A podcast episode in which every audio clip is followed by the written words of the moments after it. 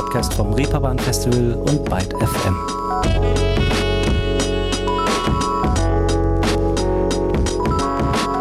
Einen recht angenehmen Tag wünsche ich euch und sage Hallo und herzlich willkommen im Podcast Paradies Ruhestörung. Und ich weiß, äh, ja, Podcast Paradies klingt jetzt erstmal wie ein Begriff aus der unangenehmen Alliterationsvorhölle irgendwelcher Boulevardmedien. Aber da das Wort Paradies mittlerweile geradezu inflationär oft gebraucht wird, dachte ich mir, kann man mal machen. Oder geht es euch nicht so? Womit assoziiert ihr denn den Begriff Paradies? Mit Palmen und Strand? Mit Adam und Eva? Oder einfach mit irgendwelchen Konsumtempeln, die dann zum Beispiel frische Paradies, Bäder oder Spielzeugparadies heißen? Fest steht auf jeden Fall, dass ihr nach dieser Folge Ruhestörung hier um eine Assoziation reicher sein werdet, denn mein heutiger Gast hat sich für genau dieses Wort bei der Namensgebung seines Soloprojektes entschieden und deshalb freue ich mich, dass heute Florian Sievers, aka das Paradies zu Gast ist. Mit ihm habe ich mich natürlich ja unter anderem auch über den äußerst schwammigen und sehr ambivalenten Begriff Paradies unterhalten, aber auch über kreatives Eremitendasein, Dorfdiskos und magische Salzkristalle. Dazu aber gleich mehr. Hier erstmal zum Reinkommen Musik von ihm und denkt daran, abonniert und bewertet oder empfehlt diesen Podcast sehr gern weiter. Nicht nur um des Selbstzwecks, sondern auch, weil ihr damit den hier vorgestellten KünstlerInnen zu mehr verdienter Aufmerksamkeit verhilft. Ich bin im Übrigen Leonie Möhring und das hier ist das Paradies. Ich rauche, rauche, rauche, nur wenn ich schlafe, nee. Keine Sucht, nur eine Weise, auf die meine Zeit zerbricht.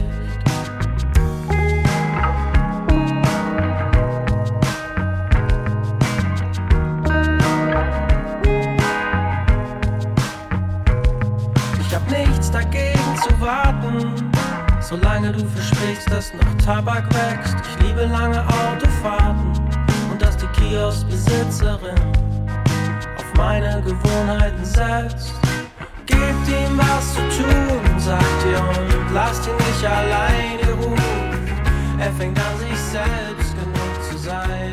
Aus seinem ersten Album Goldene Zukunft aus dem Jahr 2018 ein Auszug aus dem Song mit dem schönen Namen Die Giraffe streckt sich. Nun ist die Zukunft von damals die Gegenwart von heute geworden und wenn man ja Golden als etwas durchweg glanzvolles, positives lesen will, ist natürlich fraglich, ob das alles so hingehauen hat, wenn man sich den Status quo der Welt so besieht. Aber immerhin geht es Florian Sievers persönlich schon mal gar nicht so schlecht, als wir uns vor ein paar Tagen bei Zoom trafen. Mir geht's, äh, mir geht's ganz gut. Ähm, also wenn man mal die die Weltlage ausspart was natürlich fast nicht geht, aber ähm, so zumindest mir persönlich in meinem privaten Raum und, und musikalischen Raum geht's geht's gerade glücklicherweise ganz gut. Ja. Ein schöner Satz, den Florian in Interviews vor ein paar Jahren mal auf die Frage hin sagte, wie es ihm denn ginge, war sinngemäß, ich versuche mir vom Testosteronhaushalt der Welt und der Zeit nicht die Laune verderben zu lassen. Das ist ein gutes Credo, allerdings auch wieder in der aktuellen Situation nicht ganz so gut durchzuhalten, oder? Ja, nee, der Versuch, den, der ist nicht mehr aufrechtzuerhalten. Das ist schon so. Also, ja, also das, was gerade passiert, wenn man jetzt ähm, genau ganz konkret äh, den Krieg in der Ukraine sieht, ähm, genau ist, ja, was soll man da sagen in Bezug auf den Testosteronhaushalt der, der Welt, ne? Also insofern, genau, der Versuch ist äh, leider äh, schwer aufrechtzuerhalten, ja. Und doch kann, will und sollte man sich davon natürlich nicht verabschieden, von diesem Gedanken. Aber gut, wer ist nun erstmal Florian Sievers, ist die große Frage.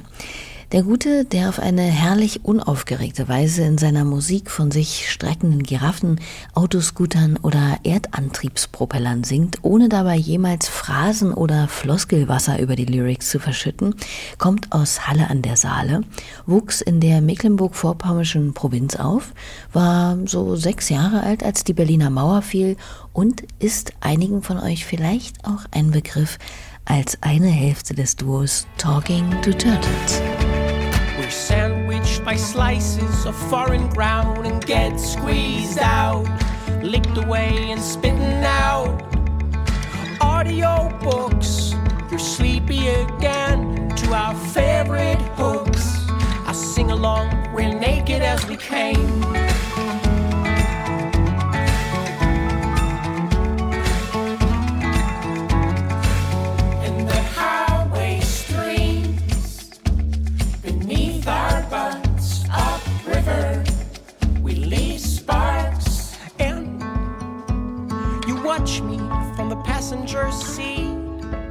Einer der Hits traut man den Streaming-Zahlen zumindest. Ein Schnipsel aus Passenger Seat des 2014 veröffentlichten Albums Split von Talking to Turtles. So, das mal als kleine biografische Randnotizengalerie. Seit 2017 ist Florian also aber nun auch solo unterwegs und das eben als das Paradies. Wie ist denn für ihn dieses Wort nun behaftet? Schwingt da die große, verheißungsvolle Hoffnung mit? Oder haben wir Menschen das Paradies mittlerweile vielleicht schon, wie eingangs erwähnt, ein wenig arg abgenutzt? Ja, bestimmt. Bestimmt. Ja. Und ich kann mich jetzt auch gar nicht mehr ähm, so richtig erinnern, was der Impuls war zu der Idee, diesen, äh, diesen Künstlernamen zu wählen für diese Musik. Ähm, aber das war, glaube ich, schon auch so ein Gefühl, dass das natürlich ähm, ein abgenutzter Begriff ist und in sich ja natürlich auch, keine Ahnung, in Bezug auf, äh, auf die Welt, in der ich mich zumindest äh, bewege, ähm, ja irgendwie auch äh, bisschen zynisch und, und, und, und, und auch bizarr ist. Ähm, genau, also insofern äh, gebe ich dir da recht, das ähm, ist sicherlich ein abgenutzter Begriff, ja. Und ich denke auch, ich habe jetzt gar nicht so sehr für mich auseinandergenommen. Ich glaube, das, was, das, was du gerade meintest, ich glaube, dieses Bauchgefühl zu diesem Begriff, äh, der war auch schon so ein bisschen Impuls dafür, das irgendwie äh, so als Künstlernamen zu wählen. Ähm, und natürlich schlossen sich dann so relativ vage Gedanken noch dazu an, die, die ich jetzt gar nicht so, mh, hm, vielleicht auch gar nicht bewusst jetzt so genau auseinandergedröselt habe, aber natürlich ähm, ist, ist ähm, ist mein Eindruck, mein Bild von so einem Paradies auch wirklich etwas, etwas äh, relativ Bizarres, also so auch so ein abgeschlossener Bereich. So, es gibt ein Innen und ein Außen und, und so, ähm, und, und ähm, was sagt es über das Innen aus, äh, wenn, wenn, wenn es sozusagen irgendwie sich so ab, abgrenzt und, und, und ja, ist jetzt so ein bisschen Stream of Consciousness, aber all solche Gedanken und Feelings äh, spielten da schon mit rein und ähm, ja, und irgendwie dieses Abgenutzte daran gefällt mir auch ganz gut irgendwie. Ja, verstehe ich. Generell Begriffe, die viele Ebenen haben und sich über die Zeit von sich selbst irgendwie auch völlig entfremden, sind immer spannend. Etwas, das sich für mich jedenfalls in diesem Format nie abnutzt, ist die Frage, womit jemand musikalisch so aufgewachsen ist. Nicht, wenn man daraus ja zwangsläufig irgendeine konsistente Entwicklung ablesen könnte oder so. Aber ich finde es immer wieder interessant, ab wann und in welcher Form Musik für MusikerInnen und überhaupt für Menschen eine Rolle zu spielen beginnt. Bei den meisten liegen die Referenzen bei dem elterlichen Plattenregal, manchmal MTV oder wie bei Christine Nichols letzte Woche in der Mini-Playback-Show. Bei Florian ist weder noch der Fall. Bei ihm, und das habe ich tatsächlich hier auch noch nie gehört, glaube ich, gab es nämlich weder CDs noch Platten zu Hause. Stimmt das? Ja, ja, ist tatsächlich so. Genau, also ähm, ich würde jetzt mal sagen, ich weiß nicht, ob es diesen Begriff gibt, aber Wahrscheinlich bin ich dann so ein äh, klassisches und in dem Fall dann auch ausschließlich äh, ein Radiokind gewesen. Sprich, ähm, bei uns im Haushalt, zumindest nach meiner Erinnerung, äh, lief halt ähm, immer das Radio und es war immer, ähm, immer ähm, eines dieser Hitradios. Ähm, das Beste aus den 80er, 90ern und von heute. Oder? Und ja, genau, und das, das, ähm, das äh, war so und und, und äh, empfinde das auch gar nicht als, oder ich mag die Erinnerungen daran total gerne und, und, und weiß jetzt nicht genau, welchen Einfluss das vielleicht auch auf mein Musikmachen dann hatte, aber äh, ja, müsste ich mal drüber nachdenken. Es hat sich dann natürlich äh, logischerweise äh, so über die ähm, ähm, über die über die Freunde und so weiter natürlich dann so ein eigenes ähm, so eine eigene CD-Sammlung oder sowas ange, angehäuft. Mhm. Aber ja, bis zum relativ langen Zeitpunkt gab es da jetzt eben nicht äh, diese Situation, die vielleicht irgendwie man so in Gesprächen mit Freunden oder anderen MusikerInnen hat, ähm, die sagen, ja, und ähm, keine Ahnung, ich äh, finde die, die Fleetwood Mac-Platte äh, Rumors so mega geil. Ich verbinde die so mit meiner, mit meiner Kindheit und, und deswegen äh, stehe ich jetzt so tierisch auf den Snare-Sound in meiner neuen Musik oder so. Das, äh, äh, genau, das habe ich nicht.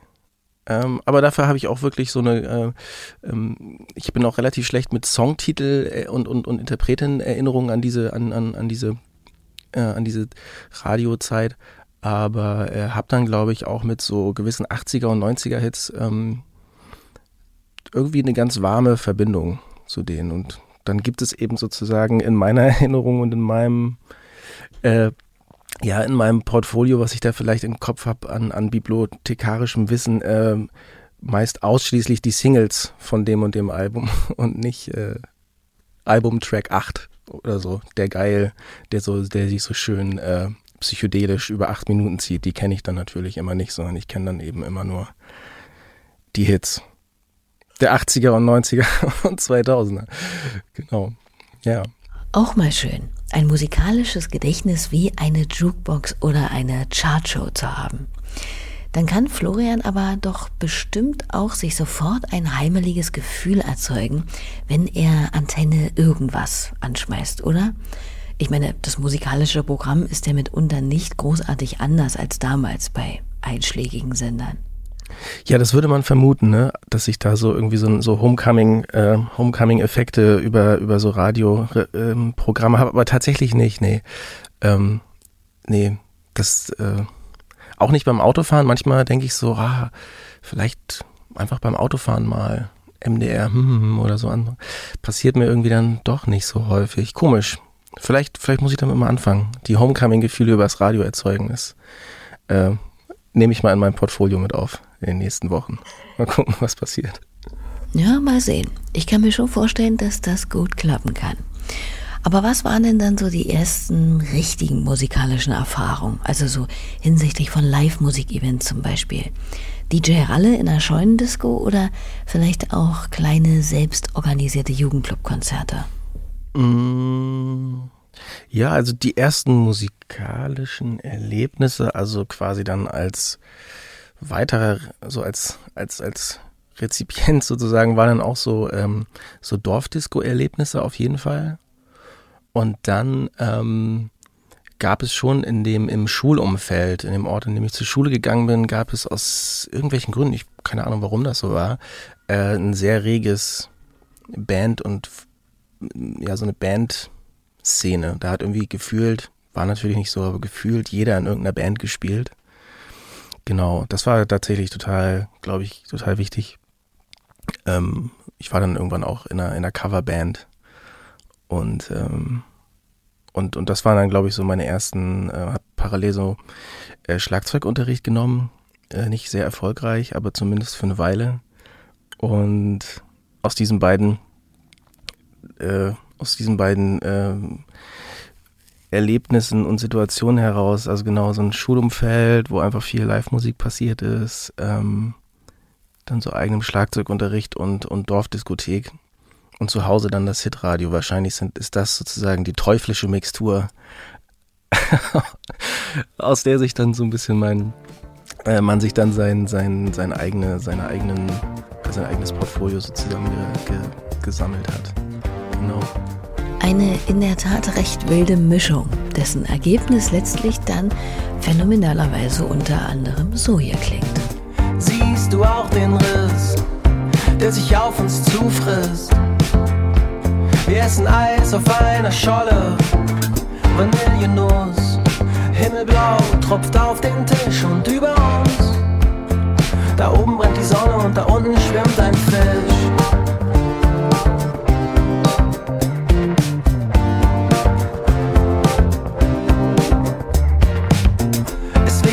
Leichte Brise von dem, was nicht mehr ist. Sie singt schief und ein Kind fragt, was ist eine kompaktes? Hättest du, dann hätte Also Dorfdisco höre ich da jetzt nicht unbedingt raus, aber so ein gewisses Hitpotenzial ist da schon erkennbar, finde ich. Aber bis zu diesem recht aktuellen Sound von Florian Sievers war es äh, ja schon ein ganzes Stück Weg. Allein, dass er zur deutschen Sprache gefunden hat, dauerte eine ganz schöne Weile. Begonnen hat das eigene Musizieren, wie eben schon ja, gehört, mit Schlagzeugunterricht und dann natürlich ganz klassisch mit einer Coverband. Ja, genau, so eine Coverband, also wie jeder oder fast alle dann war ich auch in einer, in einer Coverband und da, da sind so vor allem so alte 60s, 70s Songs gespielt worden. Da fing dann aber auch schon so an, äh, so auf der Gitarre mit selbst erdachten Akkorden ähm, so zu versuchen, irgendwas wie ein eigenes Stück zu schreiben oder eigene Stücke sich auszudenken. Ähm, und genau, das hat mir auch immer irgendwie so ein bisschen, zumindest fühlt sich in Erinnerung so an, immer so ein bisschen mehr Reiz ausgeübt, ähm, sich irgendwie selber was zurechtzukrampfen, was dann zumindest irgendwie, indem man sich dann irgendwie selber so ein bisschen ausprobieren konnte, so Trial and Error mäßig. Genau. Und genau, und dann ähm, gab es so danach immer mal wieder so Bands und Talking to Turtles war dann äh, so ähm, das Ei, das erste, da ist dann die erste Platte entstanden, die dann tatsächlich auch mit einem Hamburger Label, äh, bei einem Hamburger Label rauskam, bei Devil Duck Records und dann ging so das, das Touren auch los und, und ähm, so dass ich, so das war der, der Zeitpunkt, an dem es irgendwie auch dann ähm, nochmal mehr Raum eingenommen hat, so im, im eigenen Alltag und das war ja, freue ich mich auch total drüber, dass das, dass das passiert ist. Genau. Und ähm, dann, dann sind wir eigentlich, dann kam 2010 die erste Platte raus und seitdem äh, kam immer irgendwie eine Platte raus.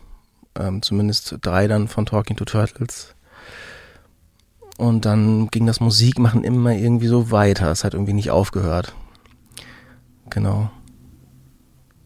Und äh, ja, jetzt ist die zweite Paradiesplatte da, die jetzt ist gerade auch eine vierte Talking to Turtles Platte fertig geworden und ähm, ja, immer irgendwie was los.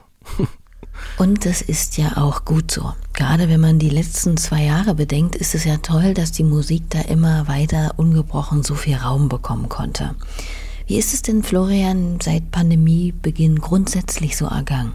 Wenn ich das jetzt zumindest aufs Musikmachen beziehe, dann denke ich, ähm, hatte ich da zum, im Vergleich zu Freunden und, und äh, anderen äh, MusikerInnen und Kolleginnen äh, total viel Glück, glaube ich, weil ähm, das Album, das erste Paradiesalbum, das war gerade im Prinzip, wie würde man sagen, abgespielt. Und ähm, ich war eh dabei, neue Stücke zu schreiben, was dann sozusagen ja eh immer eher ein eremitischer Prozess ist, so und ganz gut ähm, ähm, zu der Situation gepasst hat. Und ähm, ich hatte kaum Konzerte geplant, ähm, etc. Und insofern muss ich sagen, war ich da, äh, habe ich da einfach total viel Glück gehabt und ähm, und ähm, Nichtsdestotrotz äh, ist es natürlich A so, dass man einfach auch unabhängig von eigenen Konzerten und, und, und so weiter, vor allem auch die Konzerte der anderen vermisst. Und ähm, ja, und dann auch natürlich irgendwie ähm, bin ich mir noch gar nicht so sicher, wie äh, im Freundeskreis und so gibt's da schon noch Gespräche, wie so die, mh, hm, also die Langzeitwirkung äh, so ist. Und mit Langzeitwirkung meine ich jetzt mit Sicherheit nicht äh, mit Sicherheit nicht äh, die Impfung oder ähnliches, sondern tatsächlich, wie, was das so mit uns gemacht hat, so in den, und wie sich, was sich herausstellen wird, wie so, keine Ahnung, in den nächsten, im nächsten Jahr, in den nächsten zwei Jahren oder auch länger, äh, wir merken so, ah, dass dieses und jene Verhalten oder dieses, diese und jene Impulse, die haben sich irgendwie so eingespielt seitdem, äh, seit der Pandemie. Und es fällt einem dann erst auf, so was, was das vielleicht irgendwie ähm, dann doch äh, die, diese, die Quarantänesituation, die, die, die Lockdown-Situation etc. mit einem gemacht haben oder auch der, der kulturelle Entzug sozusagen. Tja, das wird wirklich interessant. Pendelt sich das Gewohnheitstier Mensch letztlich doch wieder beim Alten ein? Wird Kunst und auch Zusammenleben in jedweder Form mehr geschätzt und beschützt oder ist eher Gegenteiliges der Fall? Wir werden sehen. Eine Zäsur war es auf jeden Fall. Eine andere Zäsur in Florians Leben war wohl auch der Umzug von Rostock nach Leipzig vor vielleicht 14 Jahren. Eine Stadt, bei der ja immer wieder alle paar Jahre die Hype-Amplitude ausschlägt, Hashtag hypt sich und die vor allem Kreative immer wieder aufs Neue zu locken scheint, wenn einem das vermeintliche Kunstmecker Berlin zu voll, zu eng und naja, einfach zu irgendwas ist. Wie nimmt Florian denn seine Stadt so wahr? Zu dem Thema habe ich mal ein Interview mit, ich glaube, es war ein Veranstalter aus Leipzig gelesen, der schon äh, auch Ende der 80er, seit Ende der 80er so Konzerte und Theater veranstaltet. Und ähm, äh, ja, der hat es mal so formuliert, der hat es mal so formuliert, dass er ähm, schon mehrere Phasen erlebt hat, in denen, in denen Leipzig äh, sozusagen eine, eine Hype, Hype City war und hatte da und er hatte da bei dem, bei der letzten Hype-Welle sozusagen eine relativ große Gelassenheit an den Tag gelegt. Ähm, und ähm, aber klar, also es ist äh, eine tolle Stadt. Ich, ich wohne hier gern. Ähm, und ähm, es gibt, gab und, und gibt so Freiräume, ähm, die natürlich auch weniger werden. Und ähm, genau, zum Beispiel mein Studioraum ist eben auch so einer, ähm, der, den ich, den ich vielleicht so in einer anderen Stadt irgendwie einfach aufgrund der, der banalen Situation von, von schon noch anders fortgeschrittenen Mietmärkten äh, nicht hätte. Und, ähm, aber man muss schon die schauen, wie lange das in dieser Stadt noch so bleibt, weil ich denke, die, äh, die Mietsituation zum Beispiel, wenn es jetzt darum geht, die ja auch dann so ein Faktor ist, warum Leute vielleicht einfach äh, in die Stadt kommen aufgrund von günstigeren Lebensumständen und so. Ähm, ich glaube, das verändert sich auch stark. Und, und ähm, ja. Aber ähm, Stand jetzt, zumindest in meiner Bubble, fühlt es sich, fühlt sich noch sehr gut an. Eine andere Stadt, die für mich zumindest eine Zeit lang in meinem Teenageralter wahnsinnig gehypt war, ist Seattle. Da kam einfach gefühlt alles oder irrsinnig viel auf jeden Fall her, was ich damals gern gehört habe. Und auch heute noch werfe ich immer wieder gern einen Blick auf die Signing-Liste des Seattler Labels Sub weil die echt, meiner bescheidenen Meinung nach, ein feines Gefühl für gute Musik haben. Und natürlich wollte ich dann damals auch immer mal irgendwann hin. Für Talking to Turtles ging es tatsächlich damals genau in diese Stadt, um ihre zweite Platte Oh the Good Life aufzunehmen. Das war doch sicherlich auch ziemlich aufregend, oder? Wie hat Florian das in Erinnerung? Ja, auch für, für uns als Band hatte natürlich äh, die Stadt ähm, sozusagen ihren, ihren Wallfahrtsortartigen äh, so Charakter im Kopf. Ähm, und es war tatsächlich auch gar nicht so unsere Idee, das zu tun, sondern ähm, äh, Jörg Tresp, der das Label Devil Duck betreibt und bei dem ähm, unsere erste Platte rauskam, hatte eben, ähm, bevor wir irgendwie oder als wir an der zweiten Platte arbeiteten, diesen Vorschlag gemacht, meinte, ja, ich kenne da so ein paar Leute und so, wir können ja mal gucken. Und ähm, ja, und dann hat das tatsächlich geklappt und er hat sich ähm, hat sich umgehört und sich äh, und, und das für uns ähm, ähm, quasi organisiert, ähm, hat dann ähm, uns mit einem Produzenten ähm, äh, verbunden, Jonathan Warman, der zu dem Zeitpunkt, glaube ich, auch noch gar nicht so viele Sachen gemacht hat, ungefähr auch so, ich glaube, der war so ungefähr im Alter wie wir damals.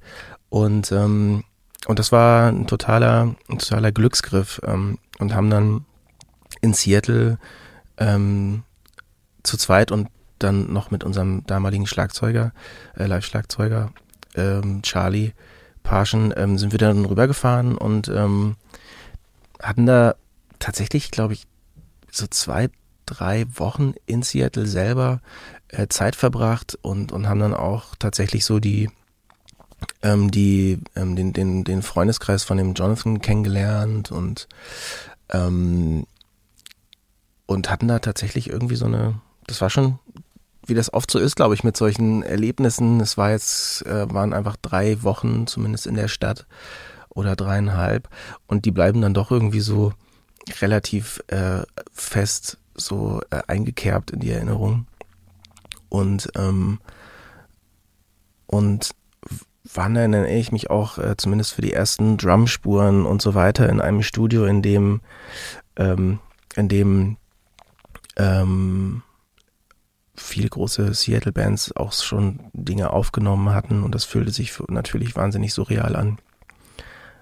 Und die Leute waren aber wahnsinnig freundlich und wir haben uns dann so ein bisschen über die unterhalten, über ähm, mit den Studioleuten, über über deren, wie würde man es über deren Referenzlisten und und wir waren dann so beeindruckt und meinte yeah, but now you're here, you know, uh, you do your album, that's great, great you're here.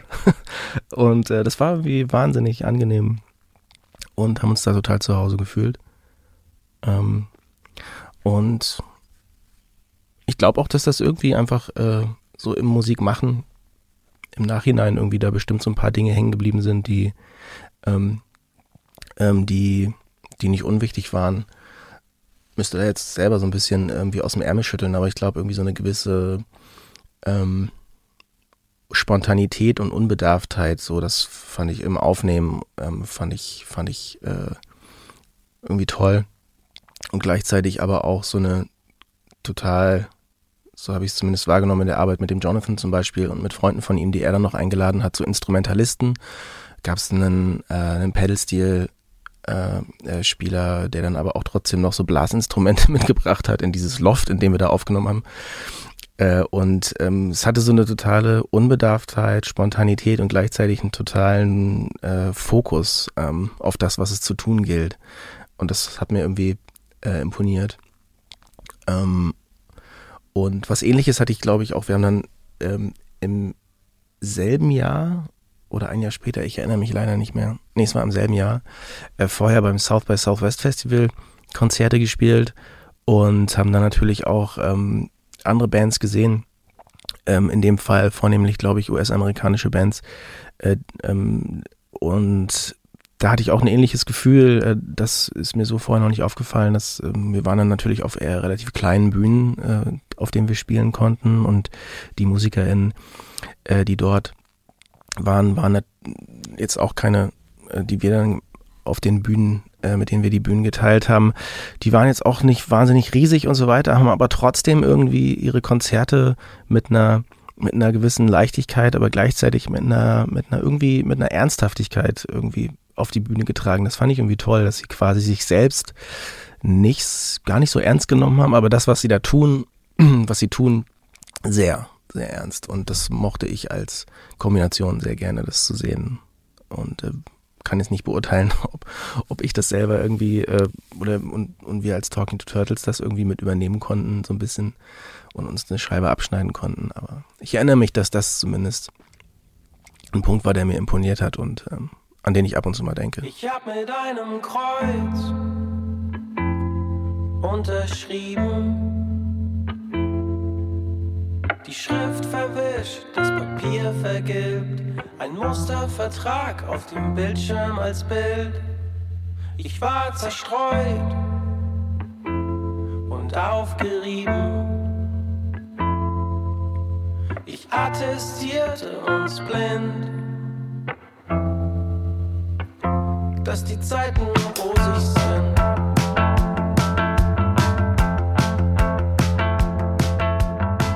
Und das war dann die erste Single von Das Paradies, nachdem sich Talking to Turtles vom rastlosen Tour- und Bandleben mal eine Pause gönnten.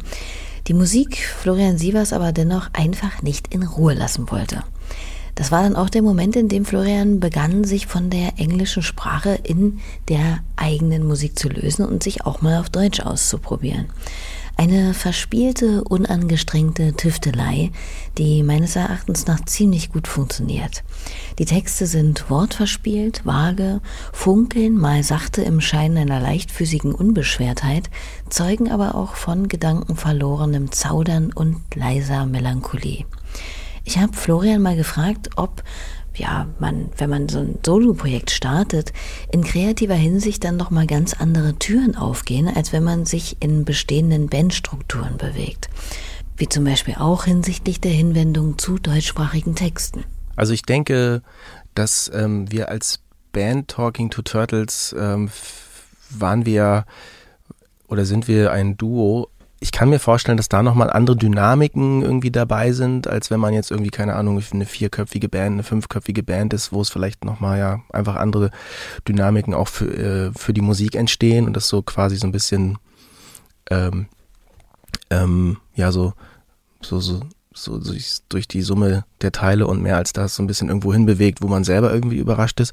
Und bei uns als Duo, ähm, das sind relativ klein, so, und da, da hat man dann ja schon irgendwie zu zweit ähm, so als ein bisschen ähm, gibt es vielleicht diese Gruppendynamiken nicht. Und deswegen hatte ich eigentlich so äh, äh, auch mit Claudia zusammen äh, nie das Gefühl, ähm, dass ähm, ähm, so von ich hatte das Gefühl, wir haben das beide irgendwie ganz toll so für uns in der Hand. Und ähm, und insofern hatte ich da gar nicht so das Gefühl, irgendwie jetzt weniger kreativen Raum zu haben oder so ähm, ähm, im Vergleich zu dem, was jetzt gerade vor allem mit dem Paradies so an Musik passiert. Und ähm, dazu kommt noch, dass, glaube ich, ähm, es auch gar nicht so eine definitive Entscheidung war, so jetzt ist, äh, jetzt ist die Band pausiert und jetzt mache ich so endlich das, worauf ich äh, Bock habe. Also das war überhaupt nicht der, der Vibe, sondern das hat sich tatsächlich so äh, ganz also das mit dem mit der Paradiesmusik so ganz ähm, ungeplant ergeben. Ich habe eigentlich quasi nur nicht aufgehört, irgendwie in regelmäßigen Abständen die Gitarre in die Hand zu nehmen, ein paar Skizzen aufzunehmen und so weiter. Und insofern war das fast wie so ein ganz fließender Übergang. Äh, und nur es gab dann eben eben nicht das gemeinsame Schreiben und, und so weiter und dass sich gegenseitig so Bälle hin und her spielen und ähm, konnte aber einfach ähm, das dann trotzdem irgendwie auch gut finden und, und genießen. Und, ähm, und klar, ähm, da sind dann irgendwie vielleicht so, so ein paar Interessen, die man irgendwie vielleicht schon mal irgendwie vorher hatte, so ein bisschen intensiviert worden, weil man dachte, okay, jetzt ist ja vielleicht gar nicht, gar nicht, weil die, die Partnerin in dem Fall jetzt irgendwie nicht dabei ist, sondern einfach, weil es ein völlig undefiniertes weißes Blatt gibt, das man jetzt irgendwie bespielen kann. Und äh, dadurch vielleicht eher haben sich, glaube ich, mehr Freiheiten im Kopf, im eigenen ergeben, dass man sagt, naja, äh, man kann sich ja jetzt außerhalb der wie auch immer gearteten Bandidentität von, von der Band Talking to Turtles bewegen und einfach irgendwie was Neues gucken und gucken, was passiert, wie man dann auf diesem weißen Blatt so selber sich bewegt. Insofern, genau. Und ähm, ja, und dann ist das auch auf dem Wege mit den, mit den deutschsprachigen Texten. Das war ja bis zu dem Zeitpunkt hatte ich, glaube ich, ausschließlich, ähm, oder ich bin mir ziemlich sicher, ausschließlich englischsprachlich äh, getextet, weil das so für mich so meine, wahrscheinlich dann auch so ansozialisiert, so für mich die Popsprache war, Popmusiksprache und äh, auch das mit der deutschen Sprache hat sich dann ähm, eben auch so ganz aus so einem ganz spielerischen Interesse heraus ergeben. Einfach mal ausprobieren, einfach mal gucken, was passiert und so. Ähm, ja. Und insofern fühlte sich das alles so wenig nach, nach, nach äh, von einer Situation in die nächste springen, sondern alles sehr so nach Fluss an. Alles hat sich irgendwie so Schritt für Schritt ergeben und ähm, und jetzt zum Beispiel haben wir in den letzten Monaten äh, eine neue Talking to Turtles Platte gemacht parallel und ähm, auch das war ein ganz angenehmer fließender Übergang und, und ja, toll. Toll, dass das beides so parallel irgendwie geht. Das ist echt ein, schön, ein schöne, schönes Gefühl. Glaube ich gern. Dennoch finde ich es ganz bemerkenswert, dass jemand wie Florian, der ja eben auch sehr gut in Kombination mit anderen MusikerInnen, wie eben mit Claudia bei Talking to Turtles oder auch in anderen Kollaborationen wie mit Albrecht Schrader zum Beispiel funktioniert, wenn es aber solo zugeht, geradezu eremitenhaft an seinen Songs bastelt und am besten wirklich niemanden dabei hat. Wie findet man denn als Musikerin da überhaupt einen Schlusspunkt? Also, wenn eben niemand da ist, der oder die jetzt sagt, ey, ist gut jetzt, der Song ist top, hör jetzt mal auf, den zu verschlimmbessern. Ich glaube, bei der ersten Platte, bei der ersten Platte ähm, hatte ich so fünf Stücke ähm, für das Paradies und da hieß es noch gar nicht das Paradies, es waren einfach fünf deutschsprachige Songs, was für mich zumindest neu war. Und ähm, genau, die standen so da und hatten so ihre Instrumentierung und ihre Welt und da war es, glaube ich, ab einem gewissen Punkt total wichtig, erstmal so abzuklopfen, so Leuten so, so rauszugeben und zu gucken, äh, was ist denn da? Also um von außen mal so irgendwie eine Perspektive zu geben, was ist denn das eigentlich? So, wie, wie, wie ist das? Und da war zu dem Zeitpunkt äh, Simon Fronzek, mit dem wir auch äh, Claudia und ich die letzte äh, Talking to Turtles Platte produziert haben, ähm, so für mich ein ganz schlüssiger, äh, ganz schlüssiger ähm, äh, Partner in der Sache. Und ähm, er war, glaube ich, so zum so der erste, dem ich dann äh, diese diese Stücke und diese diese Aufnahmen äh, schickte und das war total total super. Um, und ähm, mit ihm zusammen habe ich dann auch äh, die ähm, die die Produktion finalisiert. Das war auch ein total toller Prozess. Ähm, und bei der und, und bei der, und daran hat sich dann auch so ein Bauchgefühl ergeben, so ein bisschen so nach, so, keine Ahnung, bei musikalischen Entscheidungen, was ist denn jetzt paradiesmäßig und was ist nicht paradiesmäßig? So. Äh, und genau, da war, da war zum Beispiel dann ähm, viel Ping-Pong zwischen, zwischen Simon und mir äh, in diesen, beim, beim Fertigmachen der, äh, der, der Produktion. Und und jetzt bei der zweiten Platte hat sich das so ergeben, dass ich ähm, ähm, die Produktion ähm, bis zum Schluss al alleine gemacht habe. Und ähm, da ging es dann mehr so ein bisschen darum, ähm, wann, wann ist jetzt fertig. So. Und, und diesen, diesen Punkt, der, der hat sich immer mal wieder verschoben.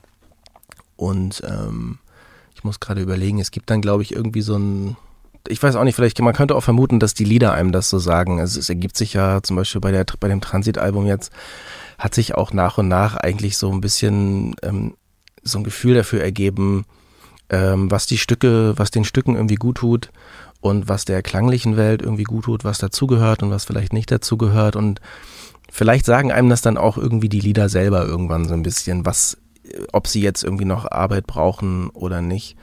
Und das ist dann vielleicht ähm, zum Beispiel jetzt bei, bei den Transit-Songs, haben die dann vielleicht relativ viel Zeit gebraucht, weil sie eben zum Beispiel eher so collagig angelegt sind in der Instrumentierung und das dann relativ, naja, so viel, immer so viel dazu tun, wieder was wegnehmen, also so, so viel so nach und nach sich vortasten, während jetzt zum Beispiel das aktuelle Talking to Turtles Album zum Beispiel, in so, ich glaube, das kann man spoilen, äh, spoilern, ähm, bisschen äh, spontaner und, und, und unbedarfter die Songs auch einfach schon so, äh, so geschrieben waren und dann zum Beispiel man viel einfacher sagen konnte, nee, nee, das ist jetzt gut so, wir müssen jetzt nicht fünf Takes von der Gitarre machen, die, die klingt schon super. Oder sprich, manchmal liegt es dann vielleicht auch, wäre jetzt so eine Vermutung, irgendwie so ein bisschen in den Stücken selber, dass die einem das nach und nach dann selber ähm, so ein bisschen sagen, ob sie noch Arbeit brauchen oder nicht. Und ähm, der Umkehrschluss dann, wenn man lange an etwas arbeitet, vielleicht ist das dann gar nicht immer so Perfektionismus äh, der Musikmachenden, sondern vielleicht dann so der Perfektionismus der Songs selber oder so. Der Song als eigene kleine lebendige Welt also. Warum nicht? Und wo ich gerade kleine lebendige Welt sage, der erste Song des am 3. Juni erscheinenden zweiten Albums Transit von Das Paradies kam gleich mal mit einem Musikvideo daher, das mir ziemlich gut gefallen hat. Darin zu sehen eine ja, gepastelte Papplandschaft, in der in flackerndem Licht kleine explosionsartig entstehende, tja, was eigentlich? Blumenkohl-ähnliche Gebilde wuchern, nenne ich es jetzt mal. Irgendwie total simpel, aber sehr schön anzusehen. Und ich zumindest wusste nicht, was das da ist, was da im Zeitraffer so pittoresk vor sich hin wächst und schrumpft. Deshalb habe ich natürlich Florian gleich mal dazu befragt. Ja, ist, äh, ich finde es auch ganz toll geworden. Es, ähm, das ist ein, ähm, es nennt sich Magic Garden. Äh, das hat ein, äh, und das ist so ein, so ein kleines, ähm, wie so ein Papp, so eine kleine Pappkulisse, über die man dann äh, eine Flüssigkeit ähm, gießt und dann wächst sozusagen über Stunden ganz langsam diese, ich glaube, das sind dann Salzkristalle. Und der äh, Marco Senche, der das Video gemacht hat, genau, der hat da sehr viel Zeit damit verbracht, ähm, äh, das abzufilmen, weil es und, und im Zeitraffer sozusagen wieder abzuspielen und zu lupen und zu zerschneiden und so weiter. Und ja, ist irgendwie eine ganz äh, tolle äh, und zum Stück passende surreale surreales Gefühl entstanden in den Bildern. Das äh, mag ich auch sehr gerne. Der Himmel flackert, es geht hell, dunkel, hell. Ein Wackelkontakt und es zuckt die Welt. Da ist was erodiert. Wir sind nervös und irgendwie verstört. Es ist mir jetzt erst aufgefallen. Am langsamsten von allen. Sabotage an der Sonne. Verschleiß von dir und mir.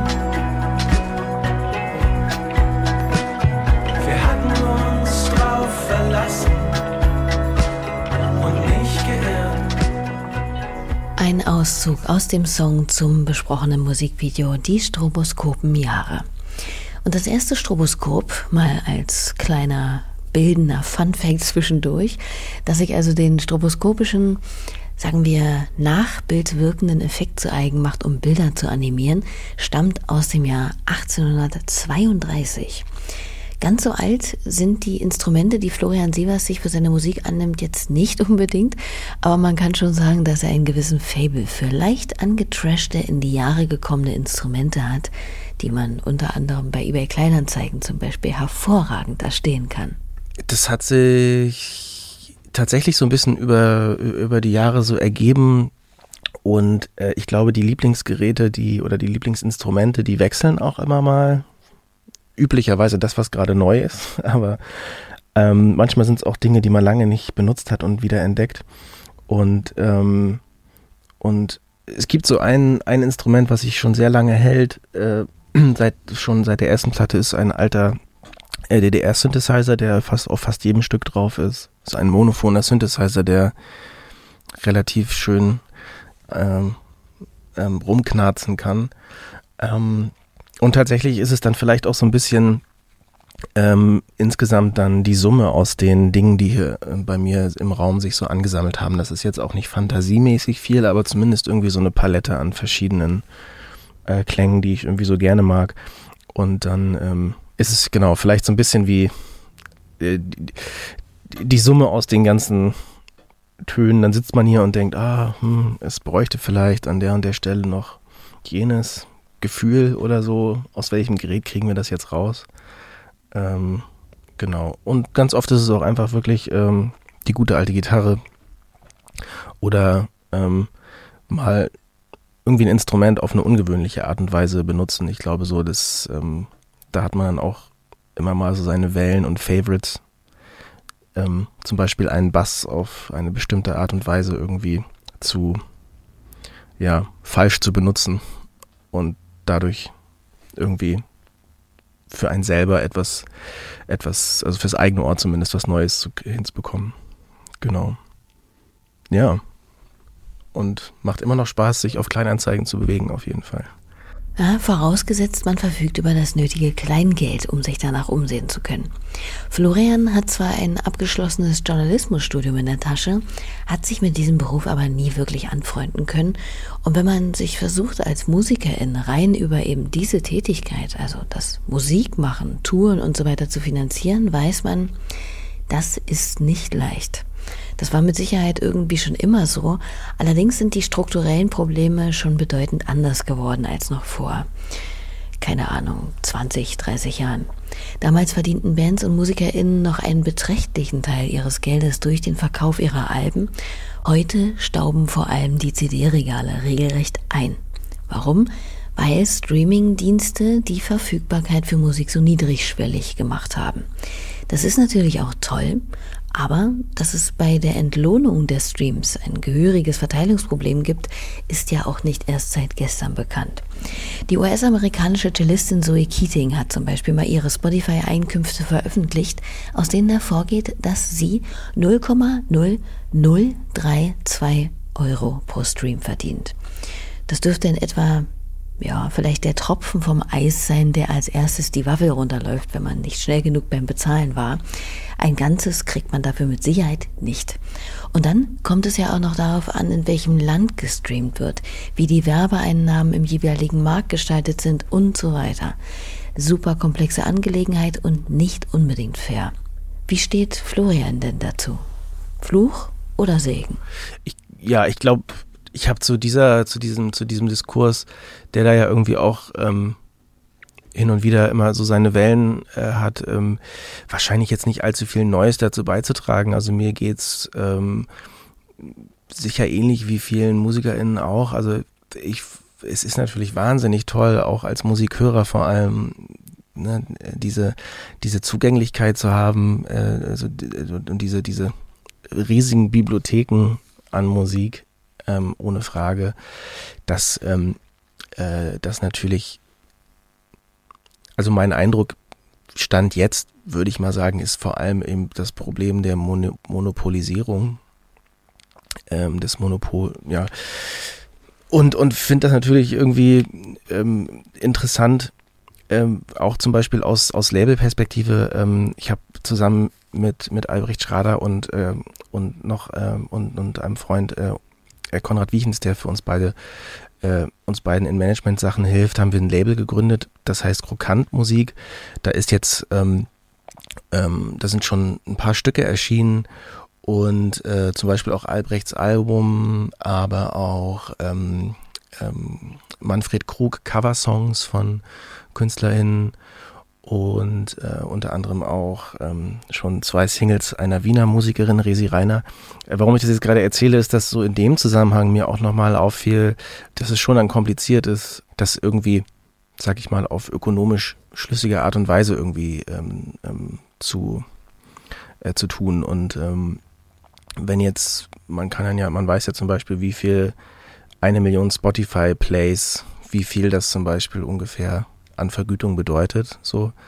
Äh, und dann hat man da dieses gewisse Budget und man ist aber auch und, und, und, und schiebt das so hin und her, aber allein, ähm, das ist jetzt vielleicht auch in sich nichts Neues, aber ähm, allein auf diese ein, eine Million Plays zu kommen, wenn man das jetzt mal so modellhaft irgendwie benutzt als eine Marke, ist natürlich auch nicht gefühlt irgendwie dann zum Beispiel sehr von Playlisting abhängig und, und das empfinde ich zumindest als so Blackbox-mäßig.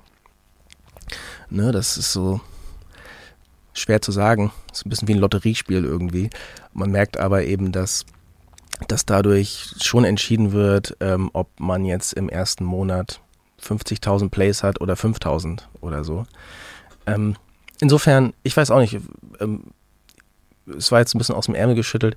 Ähm, klar, ich bin da ähnlich ambivalent, äh, was das Thema angeht und würde mich, glaube ich, schon über, äh, ich denke, dass irgendwie, er würde mich natürlich freuen, wenn der Diskurs dazu irgendwie aufrechterhalten wird. Und der passiert natürlich äh, so ähm, manchmal so schlaglichtartig, vor allem am Ende des Jahres, wenn zum Beispiel ähm, die Spotify, äh, ich erinnere mich, letztes Jahr war es vor allem so, dass äh, der Diskurs da so ein bisschen intensiver wurde, äh, wenn, wenn man, wenn man ja sein Spotify-Auswertung bekommt, sozusagen, auch als Hörer und Hörerin und dann sozusagen sieht, ah, das hast du die ganze Zeit gehört und dann teilen das alle und so. Und das ist natürlich auch irgendwie auf der einen Seite unterhaltsam und schön und so, aber auf der anderen Seite, ähm, genau, gab es dann, glaube ich, schon so ein paar mehr Stimmen in dem Jahr, äh, zumindest in meiner Wahrnehmung, die dann auch gemeint haben, ja, alles cool und so, aber wenn ihr die Künstlerinnen und die Künstler gerne mögt, die ihr da gehört habt, checkt mal ungefähr, wie viel das an Vergütung ist und äh, checkt doch mal, wie vielleicht auch andere Anbieter auf dem Markt vergüten, die aber nur 2% Marktanteil haben oder so.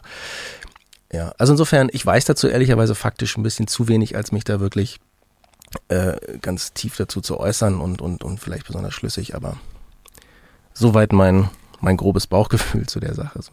Es lohnt sich auf jeden Fall da auch mal ein Auge drauf zu haben, respektive so man denn kann, auch Geld in haptische Platten, Merch oder eben Konzertkarten zu investieren.